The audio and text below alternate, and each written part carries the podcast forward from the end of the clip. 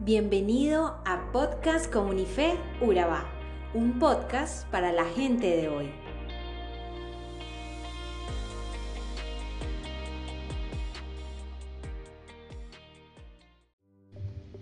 ¿Has escuchado alguna vez la historia del elefante del circo? ¿Has ido alguna vez a un circo y has visto un gran elefante con una cuerda pequeña atando su tobillo? ¿Has alguna vez pensado, espérate un segundo, físicamente hablando, cómo va a ser que este elefante está atado por esta cuerda tan pequeña? ¿Has pensado cómo es que un elefante tan grande puede ser contenido en un lugar por algo que no tiene el poder para contenerlo? Bueno, hoy te queremos contar cómo es que funciona.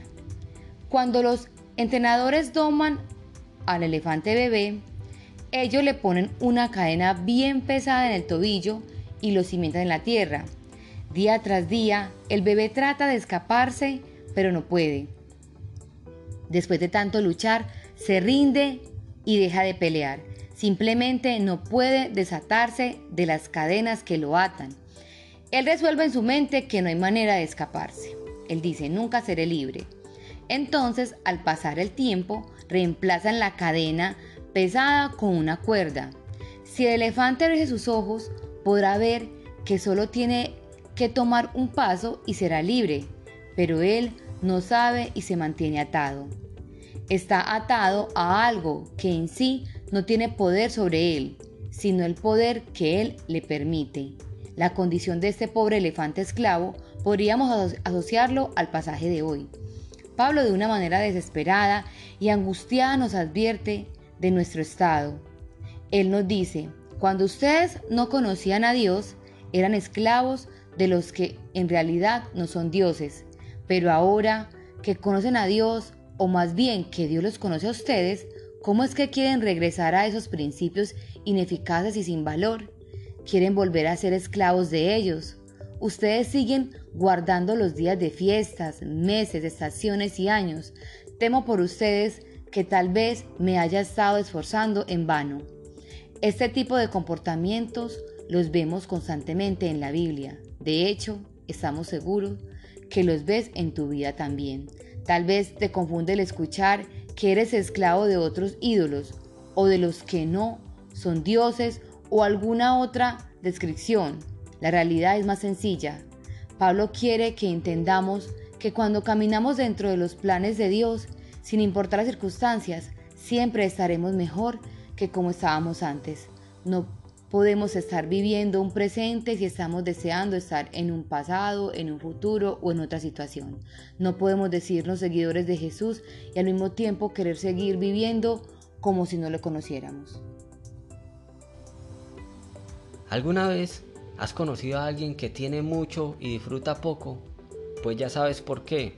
El pasaje nos dice que algunos de los Gálatas estaban regresando a sus antiguas andanzas. ¿Cómo podemos ver esto hoy en día? Piensa en un mentiroso que quiere obedecer y dejar de hacerlo. Pasa un mes y no ha mentido.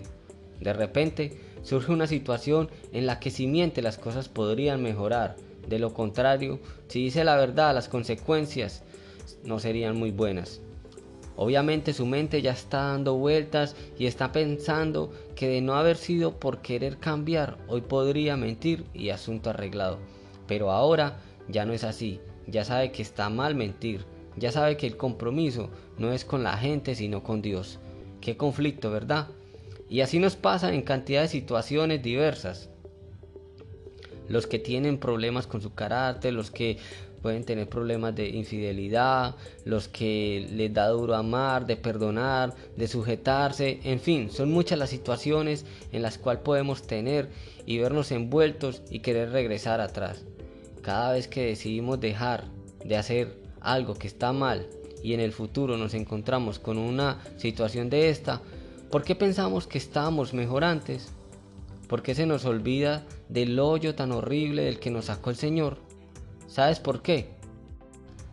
Porque pensamos que merecemos lo que tenemos y damos por hecho que seguirá ahí siempre. Porque no entendemos que las bendiciones vienen de la gracia de Dios y no de nuestras acciones.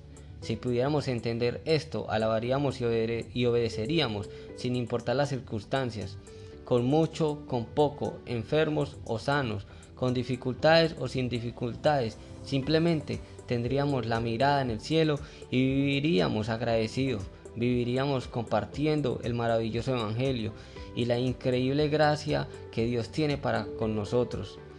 Hablaríamos de cómo Jesús ha cambiado nuestras vidas y de cómo nos sacó adelante.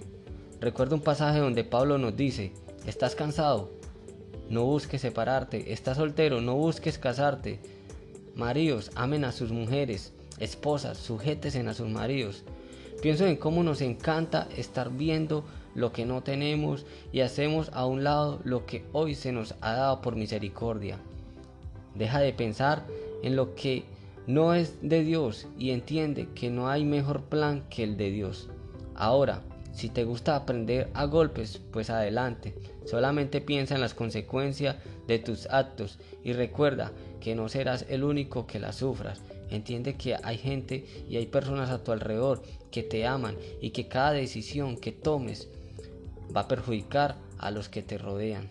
La invitación en esta, a esta hora es que no volvamos atrás, que nos aferremos en la roca, que podamos comprender que solamente en Dios hay plenitud de gozo. Chao, bendiciones.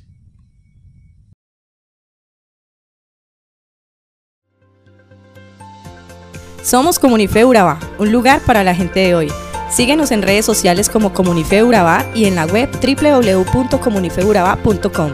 Allí encontrarás todo un contenido digital reservado de parte de Dios para ti. Nuestras reuniones miércoles 7 y 30 pm, toda una experiencia de oración y domingos 9 y 30 am destacamos la importancia de Dios en nuestra vida al compartir en familia. Te esperamos.